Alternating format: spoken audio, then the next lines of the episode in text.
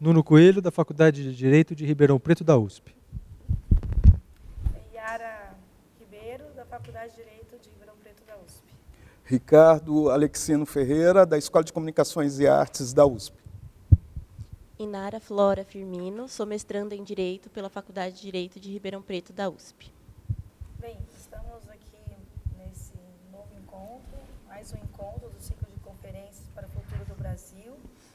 Hoje, nessa tarde, com o professor da, da ECA, professor Ricardo é, Alexino Ferreira, que vai conversar conosco sobre é, ética, mídia e a diversidade ético, étnico-social étnico social no Brasil. É isso? Exatamente. Então, esse é o nosso, nosso encontro para esse, dia de hoje. Então, quero é, agradecer né, as pessoas por esse momento. Né? Por favor, professor, vai começar. Bom, a, a temática a, que nós vamos abordar aqui né, a, é sobre a questão da diversidade étnico-social. O mundo contemporâneo, você consegue pontuar alguns elementos que são bastante importantes. Né? Então, uma mudança no conceito de política, uma mudança no, conceito de direito, porque a cidadania ela começa a se tornar o elemento mais, mais importante, a questão dos direitos humanos, e junto a tudo isso, ou talvez fomentando tudo isso, nós temos aí a questão das diversidades. Né? Então, a, o mundo ele passa a ter novas configurações. Então, por exemplo, o pensamento que seria bilateral, né? então a, a, heterossexualidade, a questão da, a, de determinados privilégios de determinados grupos a partir das suas condições é, étnicas, a, a, questão de gênero. Então, vão aparecendo elementos que ah, colocam o ser humano num processo de diversidade. Os discursos todos até então eram discursos muito, eram narrativas do poder.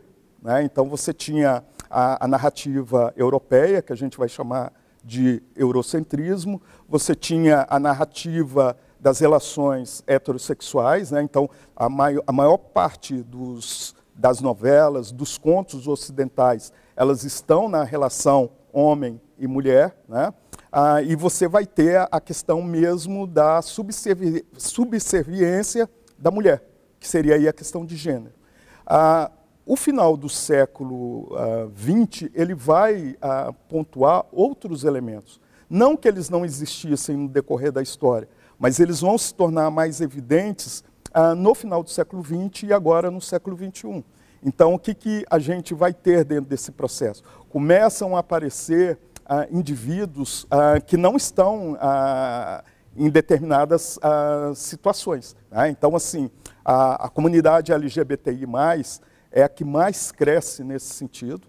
Ah, entra a questão, por exemplo, étnica, né, envolvendo a questão do negro, é quando a sociedade começa a questionar, ah, esses grupos começam a questionar quais são os privilégios de determinados grupos dentro da sociedade, aquilo que a Lia Weiner chama de privilégios da branquitude.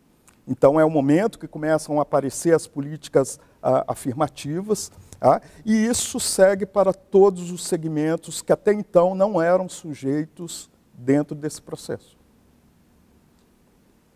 Bem, então, eu compreende que seria, a diversidade seria um, um, um mote desse século? Eu, eu acho que a diversidade não só o mote, ela é, é, está no agendamento praticamente do mundo inteiro.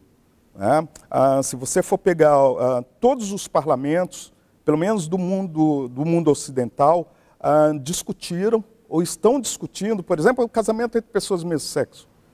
Ah, ah, é impressionante né, que essa temática só chega no final do século XX. E todos os países começaram a discutir isso. As políticas afirmativas, né, elas começam a ser discutidas, já estavam em discussão nos Estados Unidos né, durante o período dos direitos civis, mas elas chegam no Brasil no final dos anos 80. Né, essas, uh, as questões das, das políticas afirmativas. E essas questões elas trazem junto um novo conceito de cidadania. Porque esses indivíduos que até então estavam excluídos desse processo, eles se tornam aquilo que eu chamo de novos cidadãos. cidadãos. uh, neocidadãos, né, que eles vão aparecer com direitos, uh, pedindo a garantia do Estado, exigindo essa garantia.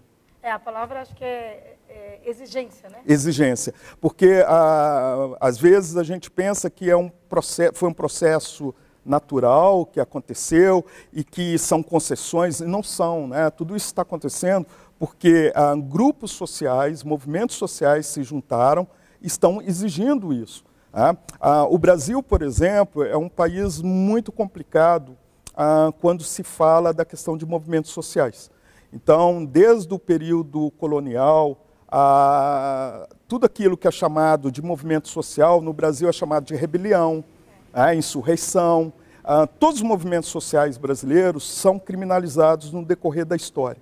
Né? Não tem um movimento social que não é criminalizado. No meio do processo, nós tínhamos aí os abolicionistas, né? que estavam lutando pelo fim da, da escravi escravização. Né? Nós tínhamos já as lutas, os quilombos. Né? Então, assim, a, aquela coisa que a história oficial coloca de que a, a, escravização do negro era tranquila porque o negro aceitava, isso é historiografia oficial. Né? Pelo contrário, houve muita luta ah, por parte dos indivíduos escravizados pela sua libertação, que, no entanto, os quilombos estão aí, né, provando a, isso, é, é, essa história. No período ali, na segunda metade do século XIX, nós temos os abolicionistas, que estavam lutando pelo, pelo processo de abolição. E, por incrível que pareça, né, cumprindo ah, o texto que a, a, a, elite sempre fez no Brasil, a princesa Isabel, que não tinha nenhuma afinidade com, com os escravizados, inclusive a Mary Del Priori, ela escreveu um livro ah, pegando as cartas que a princesa Isabel escrevia para o pai, ah, e ela dizia que, ah, primeiro, ela, quando ela se tornou regente, que ela não suportava o papel de regente. Né? Ah, ela tratava os escravizados de uma maneira muito ruim, colocando apelidos. Teve um escravizado que contraiu tuberculose, já idoso, ela se negou a dar a, a abolição para, para, a, para esse escravizado. Então, assim, ela era uma pessoa que não tinha nenhuma afinidade com o processo abolicionista. No entanto, sofrendo pressão da Inglaterra e de outros, ela vai e cumpre aquele papel da elite brasileira que quer, quer falar, olha, veja como somos bons e concedemos. Né? Então, praticamente tentou silenciar todo um processo de abolição que já vinha acontecendo. Então, o Brasil é, é um país muito complicado, porque é um país que ah, desrespeita muito os direitos humanos, mas é um país que, ao mesmo tempo, quer ser o povo mais, mais legal do mundo, e não é. Né? porque é um país que mais mata o jovem negro da periferia. Cada tem alguns dados estatísticos que, se eu não estiver enganado, a cada nove horas um jovem negro ele é assassinado. A cada 12 horas uma pessoa trans ou uma pessoa homoafetiva é morta por crime de ódio. Ah, e até a meia-noite de hoje, 12 mulheres vão ter sido assassinadas pelos seus companheiros ou pessoas próximas.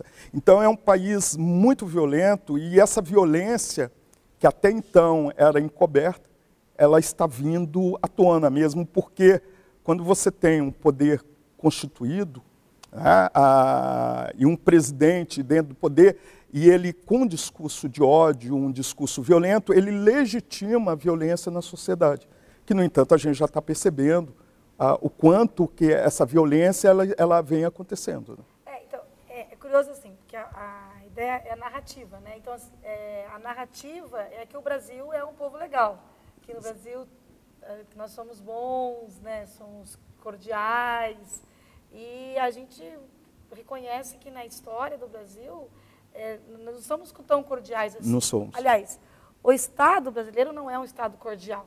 Eu não sei nem se nós somos ou não, mas o Estado brasileiro é, não é um Estado cordial, é um Estado violento. E ele representa essa violência, essa violência na própria narrativa de chamar de rebelião. A, a ideia é que você. Nossa, nós somos, no Brasil ninguém lutou pela, pela liberdade. Né? Exato. Né? Então, eu acho isso curioso. Assim, como não lutou? Não lutou. E, e, e, ocorreram muitas, muitas lutas. Que, no entanto, assim, é tão complicada essa questão dos movimentos sociais que na contemporaneidade a imprensa, como ah, o jornalista é um narrador, de, deveria ser um narrador da contemporaneidade, ele tem muita dificuldade em falar de movimentos sociais. Então, por exemplo, é, vamos imaginar uma greve de motoristas de ônibus, uma cidade como São Paulo. As manchetes elas saem e a angulação das matérias. Milhões a pé por causa de greve de motoristas de ônibus. Pouquíssimos veículos de comunicação dão. Motoristas fazem greve por melhores salários. Né? É, é um, é um, um, parecem duas, duas matérias distintas. E, e são. E, é. e, a opção que a imprensa dá, e, e, já vem esse histórico né, de que o movimento social é algo que provoca incômodo, é algo criminalizado, que a própria imprensa contemporânea ela vai reforçar esse modelo. Né, de que a, qualquer movimento social está provocando problemas na, na, na sociedade e não vê quais são as reivindicações. É, nesse processo de construção da cidadania, de, de construção do pluralismo, né, é, do reconhecimento e da valorização das identidades, é preciso ressignificar as palavras, é preciso ressignificar a história, e nós percebemos que você utiliza palavras é, de, de, modo deliberadamente diferente. Por exemplo, você utiliza a, a palavra escravizado e não a palavra escravo, não é? Por que, que isso é importante? E queria lhe perguntar nesse contexto também, é, como é que é, você vê a, o modo como a África é mostrada no Brasil, como é que os nossos meios de comunicação, a nossa universidade, é, a nossa é, inteligência não é, retrata é, a África e como o seu trabalho tem contribuído para alterar essa visão? Ah, são muitas perguntas né, e, e bastante complexas, é, é, bom você ter tocado nisso. Eu vou começar falando da questão das terminologias. Né. Ah, o século, o final do século XX, ah, é, as pessoas começam a entender que é, estão fazendo narrativas. Né?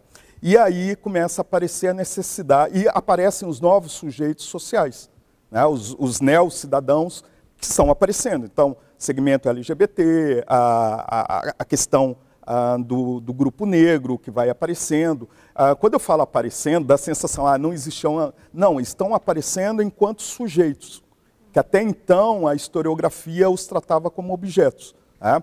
E dentro desse processo, você começa a ter que usar qual melhor terminologia para isso.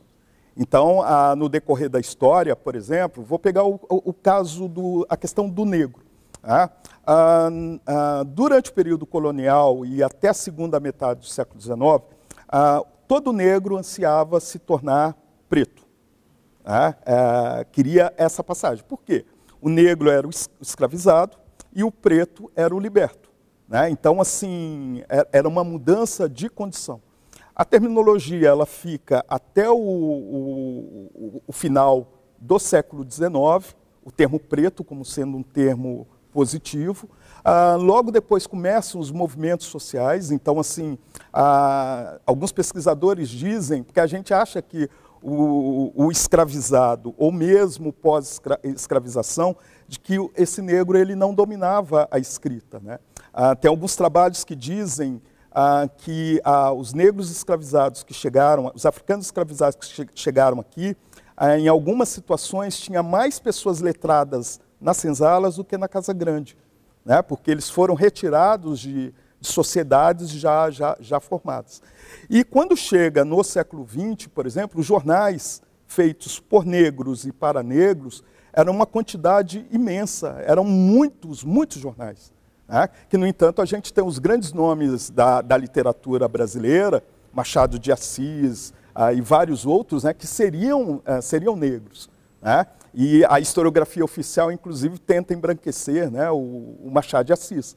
Nós tivemos aí um, um, exemplo, que é a Caixa Econômica, quando completou, me parece, 100 anos, ela fez uma matéria, porque o Machado de Assis era cliente, foi um dos primeiros clientes, né? E ela fez a, a homenagem com um ator, um, um ator branco. E aí a, a, população negra reivindicou, ela teve que gravar uma outra, uma outra publicidade com um ator negro, representando aí o Machado de Assis. Então, além da, da historiografia fazer isso, né, ela tenta embranquecer aqueles que ela considera grandes nomes brasileiros. Mas aí, o que, que vai acontecer no século XX com a questão da terminologia? O termo negro ele é resgatado. Que aí você tem um movimento chamado Frente Negra Paulista, né? então o termo negro ele passa a ser resgatado. Logo nos anos 50, o termo negro ele cai em desuso e você tem o termo pessoas de cor, que é um termo que vai ser utilizado nos anos 50. Nos anos 60, você tem um movimento da contracultura, que é um movimento hippie, em que você vai ter ascensão do movimento feminista, ah, do movimento negro. O termo negro ele passa a ser ah, resgatado. Nos Estados Unidos se utilizava o termo nigger, que hoje é pejorativo, né? Se uma pessoa nos Estados Unidos ah, chamar um, uma pessoa afro-americana de nigger, né, vai, vai para a cadeia. Né? Então, assim, a, aí começa o movimento Black Power né, dentro desse processo, e aqui no Brasil o movimento negro, que aí cria até um dos maiores movimentos negros da história do Brasil, que é o movimento negro unificado. Aí nós vamos avançando, chegamos nos anos, final dos anos 80, aparecem dois outros termos, afrodescendente e afro-brasileiro. O afrodescendente ele é muito impreciso, né? porque assim, pela história, segundo os arqueólogos, né? a, toda a humanidade surgiu, foi na África, então toda a humanidade é afrodescendente, e o termo afro-brasileiro ele começa a ser utilizado, e mais utilizado dentro de universidades. O movimento negro rejeita esse, esse termo, porque fala assim, olha, estão querendo dizer que o negro brasileiro, então, é metade afro e metade brasileiro, ele não é na íntegra brasileiro. E o termo, hoje, ele é mais utilizado em trabalhos acadêmicos. Né? E, para grande surpresa, quando a gente tem há cerca de cinco anos, mais ou menos, aparece aí o termo preto. E é um termo usado pelo movimento negro. Então, assim, o movimento rap já vinha utilizando isso, né? O movimento rap falava assim, olha, nós não somos nem negros, nem afro-brasileiros, nem afrodescendentes, somos pretos. Eles já falavam isso desde os anos 80. E no já agora, há uns três, quatro anos, o termo preto ele é resgatado e a população negra começa a se autodefinir como preta. Né? Então, assim, ah, vários artistas, vários militantes têm falado isso. E o IBGE começa a colocar como método de classificação o termo preto e resgata um outro termo que era muito pejorativo, ah, que é o termo pardo. Né? Então, resgate. Então, os termos eles vão sofrendo muitas mudanças. Né? Se a gente for pegar também a questão do termo, ah, é, pegando a questão das pessoas homoafetivas, né? você tem a mudança do termo lá nos anos 80, final dos anos 80, começo dos 90, aqui no Brasil, né? GLS, gays, lésbicas, simpatizantes. Aí depois há uma convenção, aí o termo ele modifica também. Então aí se torna gays, lésbicas, ah, bissexuais e travestis.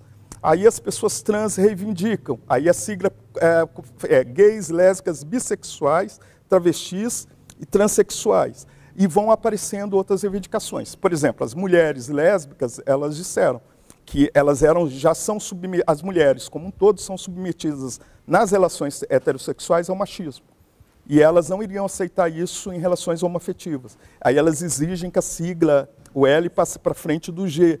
Então hoje é, é, é, lésbicas, gays, bissexuais, travestis, transexuais. Aí aparece o termo queer, que é um termo das pessoas que não se classificam em nada, ah, dessas designações, ah, intersexuais e assexuais.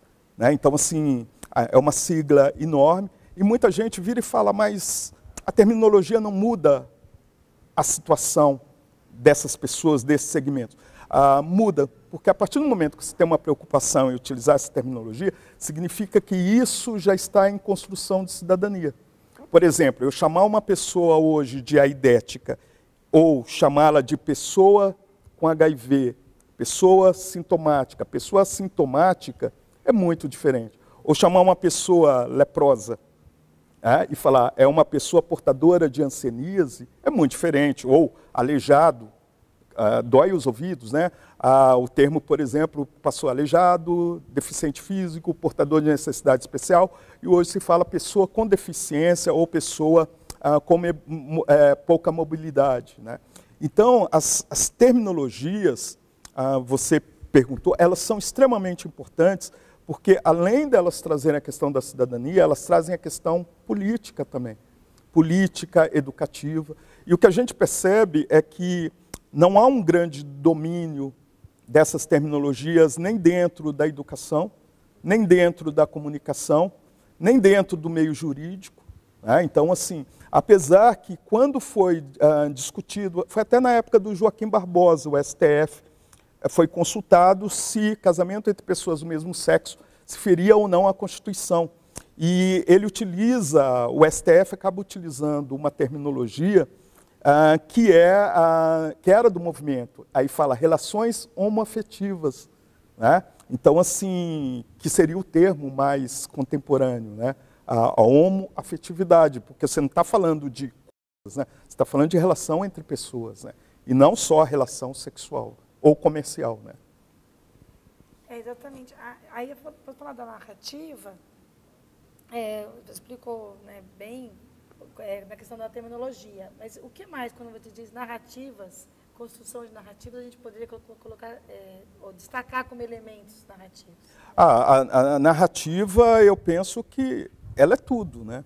Então, assim, ah, o que nos difere, por exemplo, dos, dos outros animais, ah, é que nós temos uma capacidade narrativa.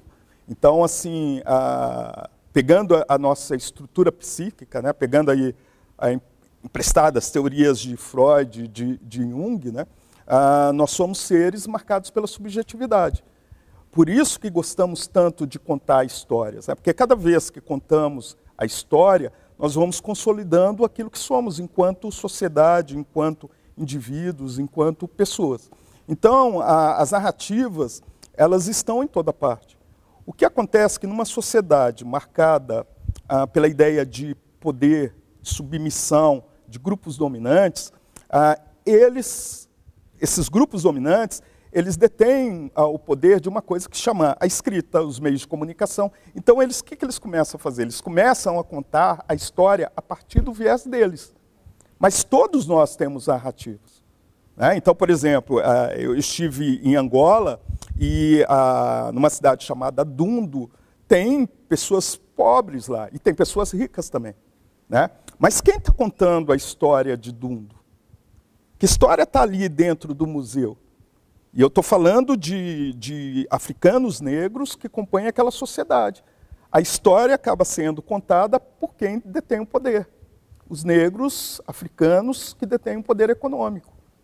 Por qual motivo, por exemplo, se fala, ah, nós temos ah, aqui mesmo no campus, né, então tem construções ah, muito bonitas, né, históricas. Né? Por qual motivo elas contam uma história que pertence à história de uma elite, dos fazendeiros de café e tudo mais? Porque a casa das pessoas mais pobres era feita de material que deteriorava, que desapareceu no tempo. Então, a, as narrativas elas começam a ser contadas a partir de quem detém esse poder, poder econômico, inclusive de perpetuação dessa história. Agora, significa que a população mais pobre não tem história? Significa que os nossos indígenas não têm história? Né? Eles têm narrativas. Ah, o que está acontecendo ah, nesse final do século XX, início do século XXI, é a busca dessas outras narrativas. Então, assim, ah, e que é muito bom. Eu acho que a universidade ela começa, a, a, própria USP e outras universidades, a procurar novas narrativas. Então, por exemplo, a, a história da Europa a gente já sabe. Basta pegar os planos de ensino da, da universidade, de todos os cursos da universidade, talvez as, as exceções vão ser os cursos de humanas, né? talvez do, dos departamentos de letras, ciências sociais, alguma coisa de comunicação, mas a maior parte dos cursos, né, as referências que tem são de autores europeus ou norte-americanos. Né? Então, assim, por qual motivo? Significa que autores africanos não produziram nada? Significa que autores latino-americanos, aqui da América do Sul, da América Latina, não produziram nada? Né? Então, assim, nós temos uma, uma universidade hoje eurocêntrica, etnocêntrica. E aí algumas pessoas começam a, a repensar isso daí. Né? É, eu, por exemplo, assim, me interessa saber quem são os intelectuais africanos, os países africanos de língua portuguesa. Então me cria um incômodo, porque eu não quero ver a África do ponto de vista da miséria. Eu quero ver outra coisa. E tem grandes intelectuais. Aí eu começo a fazer pesquisa lá e tem mais pessoas pesquisando isso. E tem mais um detalhe, né? Assim, como os, os, os grupos dominantes, eles têm o poder também de a, ah, manipular tudo. Por exemplo, os grandes laboratórios é, europeus, eles muitas vezes vão até as comunidades indígenas, ah, veem como eles lidam, por exemplo, no dia a dia, né, ah, extraindo ah, plantas, ah, ervas, ah, para poder fazer alguns tipos de medicamentos né, contra picadas de animais peçonhentos, contra malária e uma série de coisas. Eles vão, pegam esses produtos, levam para os seus países, extraem a, a, o, o, o, os princípios ativos, transformam em medicamentos, vendem para a gente, não pagam royalties nem nada para os indígenas, é, e a gente paga um alto preço por esses medicamentos. Então, assim, a, a gente precisa começar até a repensar o que é ciência.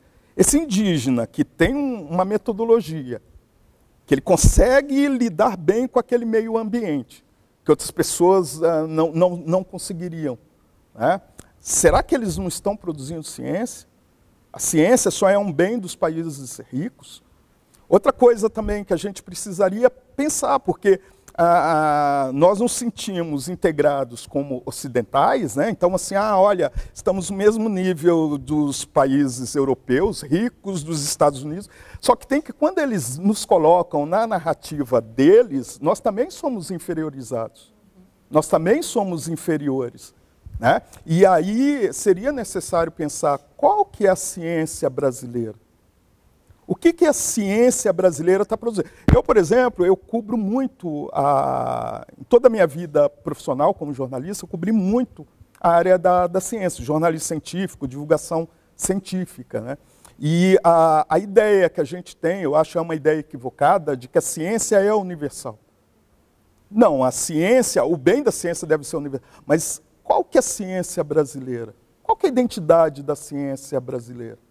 O mesmo da área de direito, né? Assim, qual que é a identidade nacional do direito brasileiro? Eu sei que o, o direito, uh, eu não domino essa área, né? mas eu sei que o nosso direito não é o anglo-saxão, né? é o direito... É, é, tem uma origem romana. Romana, né? né? Mas assim, qual que seria a identidade brasileira do direito? Sabe por que eu pergunto isso? Porque um, um, um, aluno que é preparado dentro da universidade, apesar que isso está começando a mudar, né? em São Paulo tem a professora Eunice Prudente, tem um curso de direitos humanos de pós-graduação, então há uma tentativa de mudar. Mas a partir do momento que um, um vestibulando, ele passa no vestibular para direito, ele começa, ele já vem de determinadas classes sociais. Ele começa a fazer o curso e no, dentro do curso dele não tem diversidade, diversidade étnica, né? e nem diversidade de classes. Né? Ah, ele vai fazendo o curso dele. Quando ele, e ele está sendo alimentado dentro de uma sociedade racista, ele te, traz também dentro dele tudo isso. E quem vai falar isso é o Sérgio Adorno, inclusive, que ele fez uma pesquisa, que ah, ele fez um levantamento de dados, que juízes, ao julgar pessoas ah, pelo mesmo crime, ele diferenciava a pena quando eram brancos e quando eram negros. Os negros recebiam a sentença ah, não, maior, né? e os brancos a sentença menor. Isso é um trabalho do Sérgio Adorno, que pertence ao Núcleo de Estudos da Violência, que levantou isso aí. Por qual motivo isso acontece? Porque você tem um direito em que não se contempla a realidade social brasileira. Né? Então, assim, esse direito está distante. E pior, né, a gente tem tido os péssimos exemplos do STF, ah, mesmo da OAB. Né? Por exemplo, a, a, a gente está vendo o que está acontecendo nesse país, como essas instituições não, não intervêm, não falam nada. A OAB só ficou ah, irritada, e com razão, quando o, o, o, o que está na presidência insultou o presidente da OAB. Mas porque ela também não ficou irritada com tudo que aconteceu, porque ela apoiou um impeachment. Né? Ah, tem a imprensa, que seria a minha área, né, que é um desastre, o que a imprensa tem feito, ah, que cria, tem, tem, me criado, a minha e aos meus colegas, né, crise de identidade, que jornalismo a gente vai ensinar para esses, esses, esses alunos que estão aí, a gente está sendo obrigado a repensar um, um, um, outro tipo de jornalismo, porque o jornalismo hegemônico é um, é um absurdo com, contribu tem contribuído para toda essa situação que está dentro do país. Então, quando eu estou falando de narrativas, é, eu estou pegando todas essas narrativas e que ainda tem o poder. Agora, a grande luta, está começando a surgir, começa a surgir, a aumentar pesquisas que estão buscando outras narrativas. Né? Narrativas de outros grupos, de outros segmentos, propondo uh, mudanças. Talvez tudo isso tenha um lado positivo que faz a gente sair da zona de conforto. Então, se eu, se eu sei que eu não posso chegar em sala de aula e uh, falar para o aluno, olha, esse jornalismo está sendo produzido, ele tecnicamente ele pode estar tá interessante, bonito e tudo mais, mas uh, o conteúdo dele é nefasto, me obriga a pensar qual que seria o melhor jornalismo. Por exemplo, eu tenho na rádio a USP, um programa chamado Diversidade em Ciência. É uma tentativa de você trazer a questão da diversidade para dentro dessa temática. Então, tem pesquisadores que estão falando da homofetividade, tem pesquisadores que estão falando da questão étnica, da questão indígena, da questão de gênero, né? vários, vários temas sendo abordados. É, é uma forma. Então, é possível tratar todos esses temas para todos os indivíduos de todas as idades. Ricardo, eu quero fazer mais uma pergunta, mas é, eu vou sair na falar também, né? Vou, ah, desculpa. Inara, eu falei um... uma pergunta. Vocês, ainda, vocês não me interrompem, eu né? Ainda tenho, é, eu ainda tenho uma pergunta aí, né? mas eu vou deixar a Inara comentar.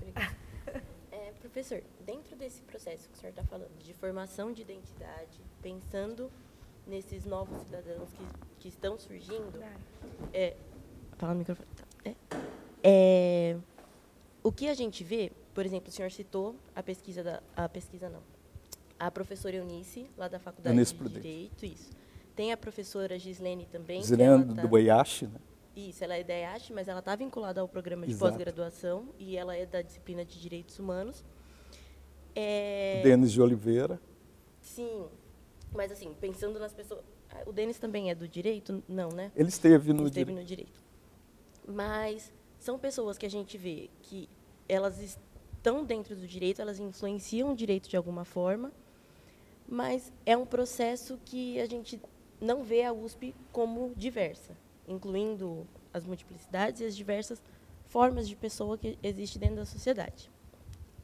E, e que isso incute, por exemplo, na, na, nas nossas pesquisas, né?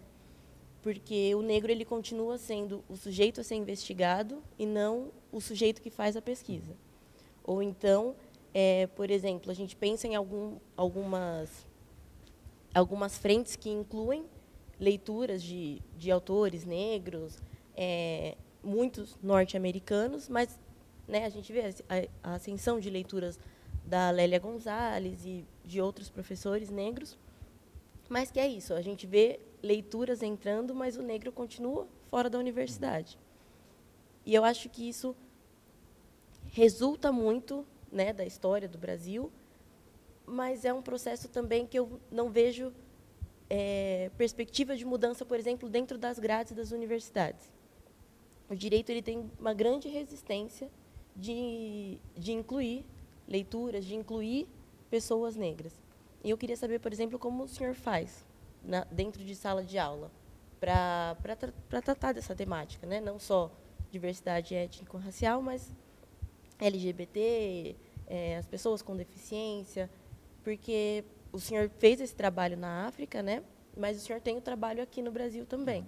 E aí eu queria saber como o senhor faz esse trabalho de até de, digamos assim, de empoderamento das pessoas negras que estão dentro da sala de aula.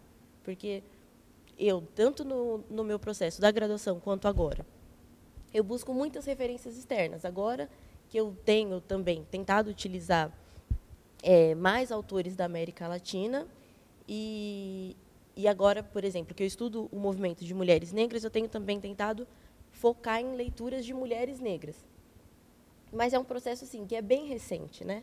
E principalmente do direito. Se a gente for pensar, quase não existem pesquisas com, é, produzidas por pessoas negras e, e livro, doutrina, essas coisas não tem. É tudo bem nesse processo eurocentrado mesmo.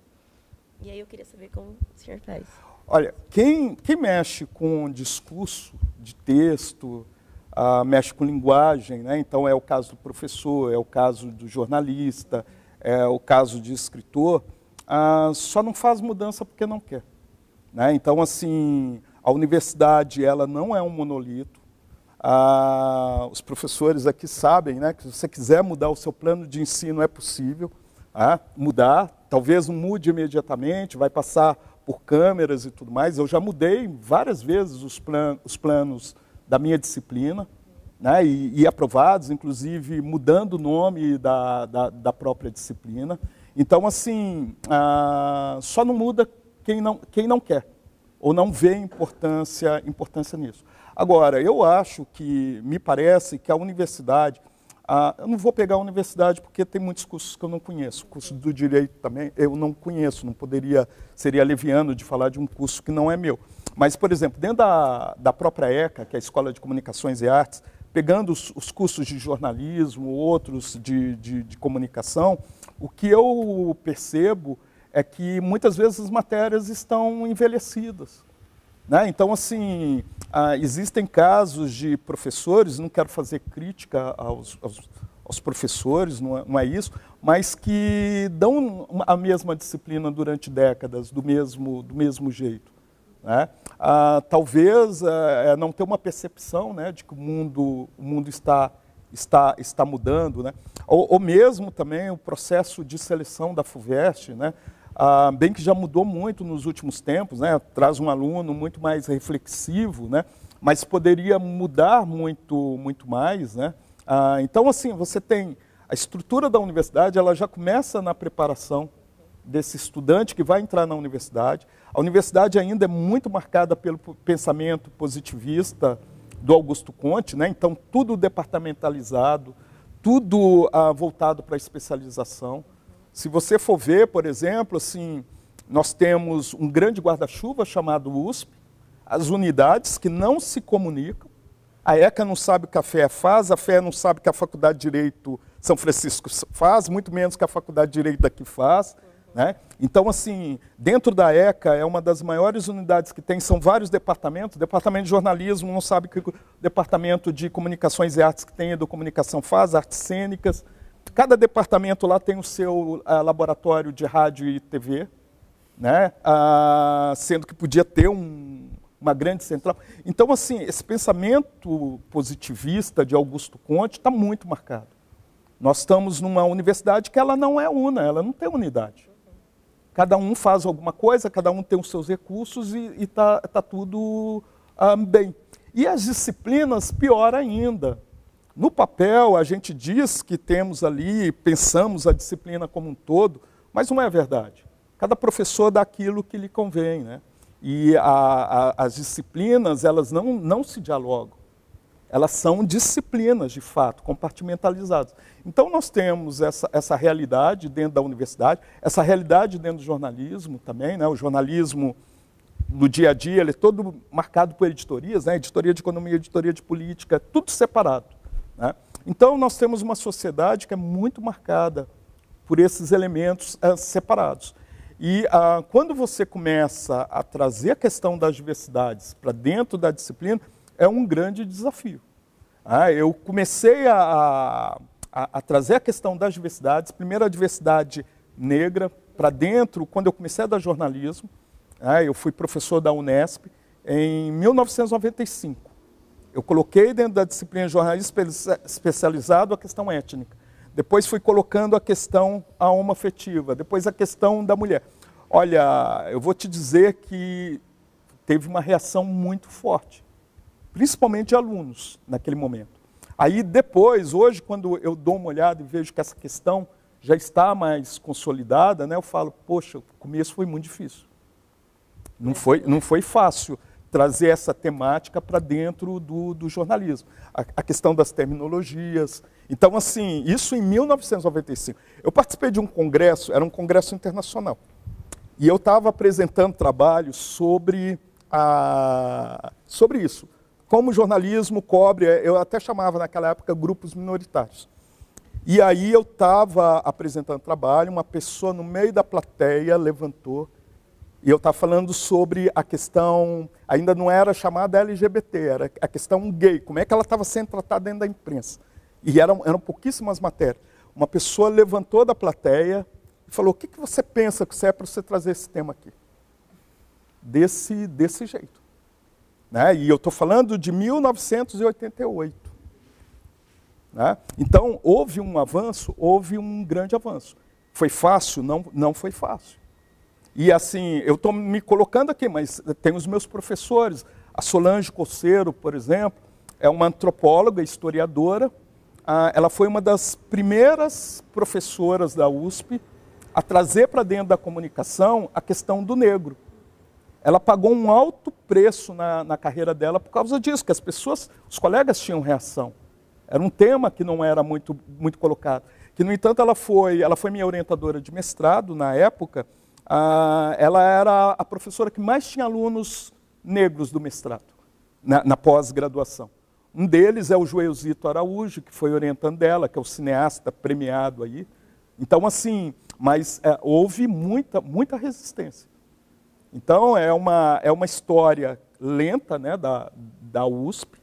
a USP só colocou ah, cotas recentemente. Né? Então, assim, ainda é um processo muito lento, né? Então, ah, nós temos um, um, longo caminho ainda a percorrer, né? Ah, quantos professores? A USP tem 6 mil professores, mais ou menos. Cerca de 6 mil. Sabe quantos são negros? 120. Pesquisa recente. De 6 mil professores que a universidade tem, aproximadamente, 120 são negros. Então, assim, ah, ah, eu tive em toda a minha formação, desde a, do pré-primário até, até agora, né? ah, eu só tive um professor negro, que foi o professor Cambiganga, da USP, dentro da pós-graduação, que eu fui fazer uma disciplina dele. Então, durante toda a minha formação, eu tive um professor negro e mesmo assim ele é africano, né? Já aposentado, inclusive ganhou ah, o ano ganhou em 2018 o prêmio de Direitos Humanos da USP. Então, assim, e o Brasil é o segundo país mais negro do mundo. Primeiro é a Nigéria, logo depois vem o Brasil. Alguma coisa está errada. Né? E que narrativa, já que você tocou em narrativa, que narrativa é essa que está sendo contada? É porque quando eu falei narrativa, na verdade a narrativa é, foi usada primeiro, primeiro por você. Exata, né? Exatamente. E me interessa muito, é, porque eu perguntei dos elementos, né, porque a questão da definição, da narrativa, da, você já colocou a palavra, a questão da definição, as histórias, né? É, eu tenho uma preocupação, sempre tive assim, a ideia de você identificar, falando de jornalismo, né? Como o jornalista identifica o sujeito das suas matérias, né? É Exato. É curioso, porque às vezes é, é um, uma pessoa, um, uma pessoa branca, assim, tal, assim, ah, é um empresário. Assim, eu não sei o que é empresário, tenho minhas dúvidas do que é empresário. Uhum. Ou, ou uma dona de casa. E aí, quando, ou, ou estudante também. É, e aí, quando você vê um, um jovem negro, daí já não é, não é um estudante, é um bandido. Exato. Então, existe as palavras que vão ser identificando essas pessoas, é, o próprio jornalista já coloca essa identificação é, de, de, de, de, mudando a classe social, mudando assim, o que pesa mais, o, ao menos me parece, sempre que eu vejo. Eu até me pergunto às vezes, como que, se acontecesse alguma coisa comigo, né, sei lá, já me perguntei assim, se houvesse um acidente, como é que me identificariam? É, como professora, como mulher, como dono de casa, como porque é, o jornalista diz o que quer. Essa é, essa é a minha, a minha preocupação, Exato. indagação. Inclusive, o, ah, é interessante isso que você está falando. Por exemplo, quando tem um caso de apreensão de drogas com uma pessoa, ah, se é uma pessoa negra, já é, independente da quantidade, é classificada como trafica Traficante. traficante. Exatamente. Quando é uma pessoa branca de classe média, é chamado jovem. O jovem ah, foi pego com ah, uma quantidade de. Ah, inclusive aconteceu ah, essa semana um caso de um rapaz. ah, teve aquele caso, o rapaz negro que, que teve aquele surto né, na- na- lá na, na ponte Rio-Niterói. Né, e que levou, inclusive, o, o, o tiro lá e as pessoas comemorando. Então, você vê o quanto que a sociedade está adoentada, né? E teve um, ah, acho que foi no dia seguinte, teve um caso de um rapaz que ele surtou também e, e- e quis ah, sair eh, esfaqueando as pessoas, e ele foi colocado no- dentro do carro da polícia, não atrás, na, frente. E o policial passivo frente a ele, e ele tendo as crises dele e tudo mais. Um rapaz branco de classe média. Então, então, né? um é, tem doença. Exato. o outro- O outro precisa, um, um precisa ser exterminado, o outro precisa ser preservado. É, eu, eu- eu noto também a, a, a questão do jovem, né? assim, é, às vezes você tem um jovem de 25 anos, um jovem branco de 25 anos, e um homem de 19 negro. Exato. Por que, que um é homem e o outro é jovem? Exatamente. É, eu, não, eu, não, eu não sei como determinar, fazer essa determinação. Porque na cabeça desse jo- jornalista, né, ele já tem esses elementos todos colocados. né? Mesmo quando a gente vai pegar a, a, a questão da, da mulher, ah, hoje utilizando sobrenome, né, então assim, se você utiliza o sobrenome, suponhamos, da, da mulher, que não a identifica como mulher, e ela tem um alto cargo, as pessoas acham que é um homem, né, que não é uma, não é uma mulher. Ah, e isso começa pelos contos infantis, né? Então, assim, você tem uma mulher totalmente fragilizada nos contos infantis. Até hoje eu não entendo porque a Rapunzel, que tem os cabelos grandes, ela precisa jogar as tranças para o príncipe subir, e sendo que ela podia amarrar em qualquer lugar lá e ela mesma descer. saiu, né? E- e- porque ela não saiu, né? E, e são esses contos infantis que são o tempo todo contados. né? Inclusive, se fala muito da violência contra a mulher, né? então entra a grande questão, né? É, é, o príncipe encantado tem o direito de beijar uma bela adormecida, né? que é o que aconteceu na USP o tempo todo, né? as meninas ah, se embebedavam, eles drogavam, iam lá e, e faziam sexo com elas sem um consenso. Só que tem que os contos infantis falam isso, né? O príncipe vai lá e beija a, a bela adormecida, né? E está tudo bem. Então, a, a gente tem uma sociedade em que essas questões elas são colocadas o tempo todo e são, são legitimadas nos contos infantis, nas relações que são colocadas. né? Então, assim, nos- nas atividades dentro de casa, né, nos programas de televisão que vão enfatizar que a mulher tem um papel. Por exemplo, eu nunca consegui entender por que as mulheres aceitam eh, esse papel de serem multitarefas. Né? Então, elas dão conta do trabalho, elas chegam em casa, vão, vão cuidar de filho, vão alimentar, vão levar, falta o trabalho para poder levar o filho no, no, no coisa. O marido não tem nenhum desses compromissos. E aí você tem uma sociedade que vai enfatizando isso como se fosse positivo.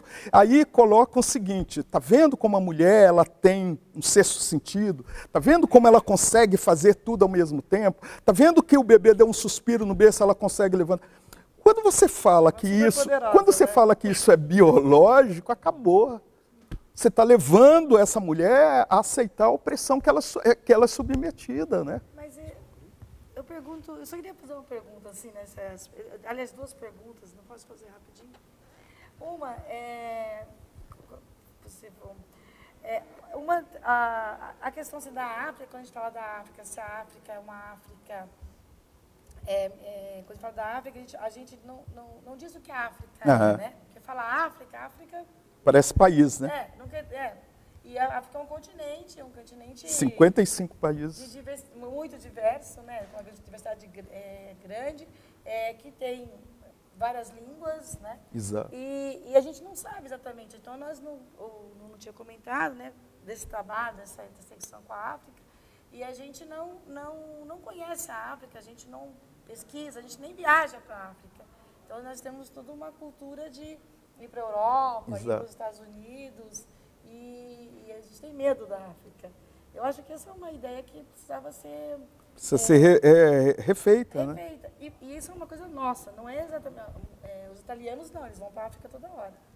E aí nós não vamos para a África. E isso eu acho que é uma coisa que a gente precisava é, pensar, né? Nesse sentido. Eu não sei se você quisesse comentar.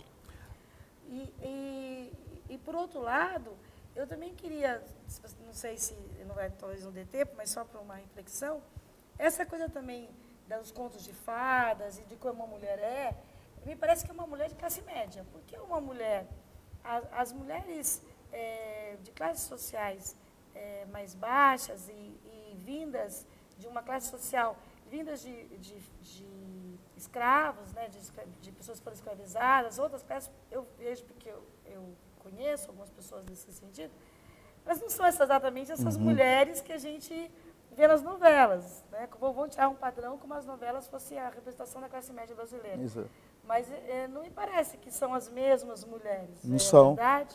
Ah, por exemplo, se você for olhar na realidade brasileira, os dados estatísticos, é que as mulheres negras, né, elas ah, são arrimo de família e muitas vezes ela, elas criam seus filhos sozinhas. Então elas são arrimos de família, elas têm que dar conta daquilo, ah, muitas, muitas vezes abandonada pelos seus companheiros.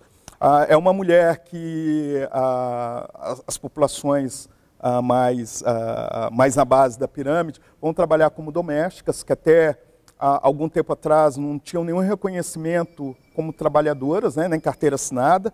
Aí teve um processo e agora voltou, né, recuou. Né? Elas ah, são as, as neo-escravizadas. Né? Ah, uma mulher, por exemplo, que ela não tem a sororidade né, da, da mulher branca que é a patroa dela. Então, assim, que essa patroa ela, ela vai reclamar da jornada de trabalho se está tá mais curta, ela quer alongar, do salário que ela vai receber. Se o filho ou o marido assediam essa mulher negra empregada doméstica dentro da casa e ela vai reclamar, ela que vai para o olho da rua. Então é uma mulher que acaba sofrendo muito. E eu acho que junto a dela tem a mulher indígena, né? que a, sofre estupros, a violência seríssima e uma alta taxa de suicídio. Né? Então, assim, as mulheres não são todas iguais. E aí, mais uma vez, falando narrativa, quem está contando essa história, que está aí nos meios de comunicação e tudo, é a história da, dessa mulher branca. E que também sofre um processo de violência. Né? Então, assim, ela também sofre, mas é, é, ela tem uma série de outros privilégios, né? que, por exemplo, as outras mulheres não têm, que a mulher mais pobre, que a mulher negra, negra pobre, que a mulher indígena pobre não, acabam não tendo. Então, exatamente, a, e a, a violência que ela sofre. Inclusive, dentro da estrutura social de poder, né, você tem a, o homem negro, ele vem abaixo da mulher branca. Se você for reparar o caso de violência contra a mulher, por exemplo, o homem negro ele é violento em relação à mulher negra. Mas você pode ver que são raríssimos casos do homem negro agredindo a mulher branca. Já reparou nisso, em dados estatísticos? Ah, então, assim, porque dentro dessa estrutura de poder, né, você tem lá o homem branco heterossexual, rico, né, ah, depois vem a mulher, a mulher branca, rica, né, aí você tem um homem negro, né, eh, você vai ter a mulher negra e você vai ter a mulher, a mulher indígena. Né? Então, e quando você cruza questão de classe, classe social, classe social é um elemento importante, mas ele não supera, a classe social, por exemplo, ela não supera a questão do racismo, a questão da homofobia. Então, suponhamos, ah, um indivíduo, vamos, vamos imaginar, não quero me colocar como exemplo, né, mas, por exemplo, ah, eu, eu fico muito mais suscetível a sofrer um processo, um racismo dentro da USP, do que, por exemplo, um colega branco. E principalmente se não conseguirem me identificar como um docente da universidade. Né? Aliás, que é muito comum, às vezes, chega uma pessoa no departamento ou qualquer coisa, passando no corredor assim, né, confunde com tudo, menos com a possibilidade de ser um professor. Né? Então, a, a, questão da ascensão social, por exemplo, ela não elimina o, o racismo. Pelo contrário, um indivíduo, suponhamos que, ah, vamos supor, um negro rico, né? se ele estiver entrando dentro do hotel cinco estrelas, ele pode ser interceptado pelo segurança. E isso aconteceu no Brasil, foi lá em São Paulo, um congresso de neurocientistas, o maior neurocientista da história dos Estados Unidos. Estava a, a comissão organizadora esperando ele, que ele era o palestrante. Ele estava com vontade de ir ao banheiro, ele entra no hotel e vai para o banheiro, e o segurança vai atrás. Né? Acho que é o, é o, é o Você estava lá? O Pitiguinha tem uma história parecida, né? Acho que o Pitiguinha tem uma história parecida. E, e, ele, e ele até depois comentou, é, quando, e ele estava na mesa principal. E aí ele até comentou que, que as pessoas organizadoras do evento deveriam se envergonhar, porque olhando em volta, ocorre o, esse seminário ele ocorre em um dos hotéis mais chiques de São Isso, Paulo. é o, é o Maxud, eu não sei, é um hotel que fica ali no... Perto da Paulista. Exato. E aí ele comentou que as, pessoas, que as pessoas deveriam se envergonhar de olhar para aquele evento e não ter praticamente nenhum estudante negro, porque as inscrições são muito caras.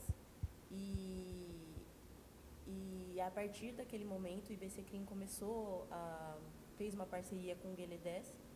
E aí, por exemplo, eles dão cotas para os estudantes negros participarem do seminário.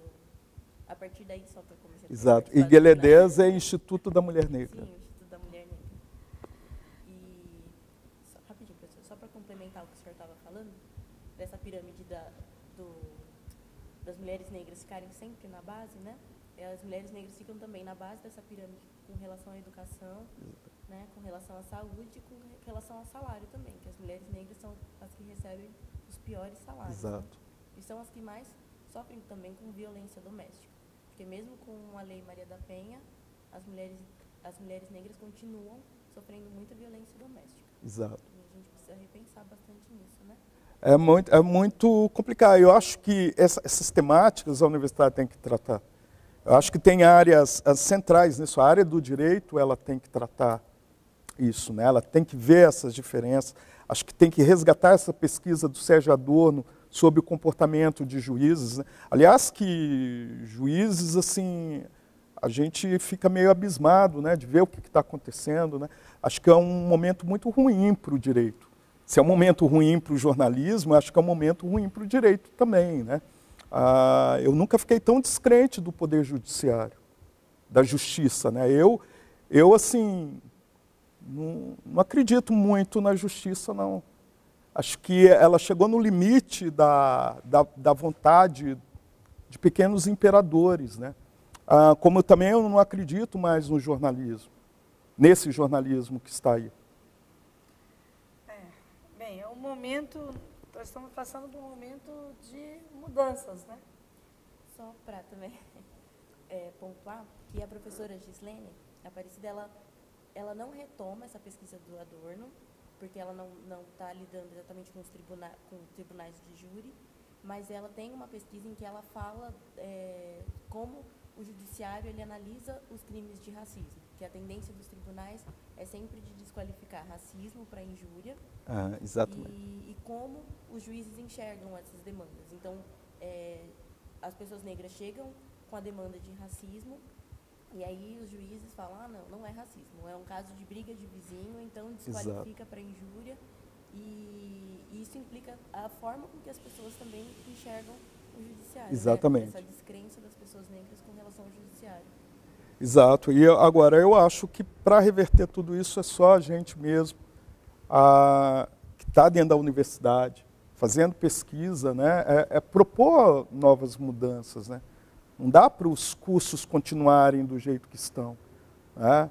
Ah, já começa que ah, em uma sala de aula, as nossas, as nossas, os nossos rituais de aulas, né, assim, quatro horas seguidas de uma aula para um aluno, uma geração né, que mal presta atenção por 15 minutos nas coisas, né, que utilizam muito as, as tecnologias, né, e a sala de aula ainda é um lugar, um espaço muito conservador, né?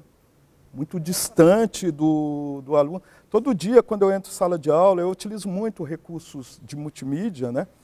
para tentar aproximar um pouco da, do, do cotidiano das pessoas. Né? Até o cinema reduziu uma coisa, e as salas de aula ainda continuam sendo aquele espaço. A questão da nota ainda continua sendo o elemento mais importante. Né?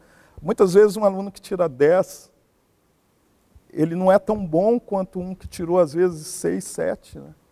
É. E a gente cria notas, a gente cria, quer o aluno muito bem comportado. Né?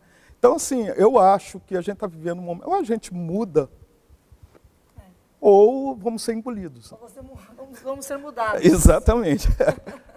ou mudamos ou, ou vamos mudar conosco. Exatamente. Então, é, eu quero agradecer né, a presença da, da Inara, do professor Nuno, que sempre convida, do professor Ricardo, é, por esse mais, mais esse encontro do ciclo de conferências do futuro do Brasil. É, porque são temas né, importantes que a gente precisa, que precisamos pensar, precisamos refletir pesquisar, mostrar as evidências, para que, que essas, as transformações sejam transformações é, melhores para a sociedade como um todo. Porque que está se transformando, está se transformando. Mas para que lado vai essa transformação, eu acho que depende do nosso trabalho. Né? Do Exatamente. nosso trabalho como, como pesquisador, como professor, como estudante, né? Exato. como cidadão. Então... Ou a gente muda, a, e a gente está experimentando isso, né? porque tem ah, os atuais que, que, estão compondo o governo, né, eles estão fazendo uma cruzada contra as universidades. Né? E é interessante que a, a gente está enfrentando agora uma, uma realidade muito dura, que a sociedade, apesar de produzirmos muito para a sociedade, né, as pesquisas elas, elas têm uma função social, né, mas a sociedade não nos conhece. Né? A, a sociedade acaba achando que aqui não é produzido nada. Né? Então, a, a culpa talvez se, seja, um, seja nossa também, de não estar mostrando para a sociedade que estamos produzindo, de valorizarmos a extensão. Né? É, eu acho que também seria uma nova conversa, né? Um Exatamente, encontro, dialogar com né? a sociedade. É, porque a gente também pode não estar ouvindo que a sociedade está aqui. Né? Exa exa é, exatamente, ouvindo, né? porque uh, eu volto naquela questão, né? nós não estamos pensando numa o que é a ciência brasileira. Né? Nós somos com um olhar muito para fora.